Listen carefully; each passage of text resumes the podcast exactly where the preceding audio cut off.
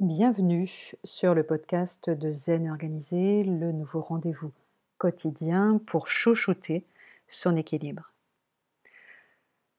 Parce qu'elle est la réponse la plus évidente à l'agitation du monde, la méditation, dans sa forme laïque, connaît ces dernières années, on le sait, un essor qui ne faiblit pas.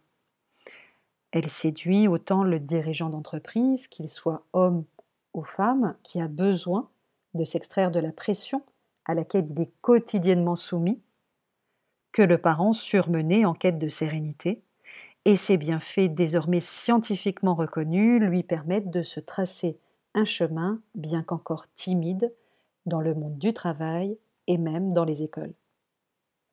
Mais en quoi consiste-t-elle exactement? La pleine conscience consiste simplement à porter délibérément son attention, sa conscience donc, sur l'instant présent ou sur un objet en particulier.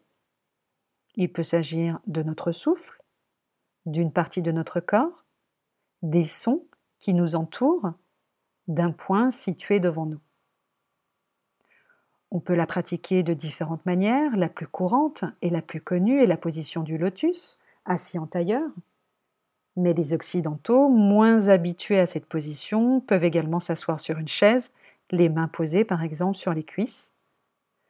On parle alors de pratiques formelles, s'asseoir chaque jour, si possible à la même heure, pour un temps défini à l'avance, ça peut être 20 minutes, 45 minutes selon sa disponibilité. Un temps durant lequel on ne fait rien d'autre de ramener sa conscience sur l'objet de son attention. L'exercice, bien que à portée de tous, est pourtant plus difficile qu'il n'y paraît parce que les distractions, qu'elles soient extérieures à nous, les bruits divers, une interruption inattendue, etc., ou qu'elles proviennent également de nos pensées, nos distractions intérieures, liées le plus souvent au passé, ou au futur, mais aussi de nos sensations. Une position inconfortable, l'envie de se gratter, un picotement, ou encore des émotions qui nous traversent feront effectivement leur possible pour détourner notre attention. La pratique de la méditation demande en effet de la régularité, de la constance et de la détermination pour en ressentir les bienfaits sur son bien-être son efficacité et sa santé. C'est la raison pour laquelle de nombreux néo-méditants finissent par abandonner la pratique au bout de quelque temps. Le manque de temps est très régulièrement invoqué, justement, pour finalement justifier une absence ou un abandon de pratique. Et je reconnais qu'il peut être difficile de bloquer chaque jour 45 minutes dans son agenda pour méditer.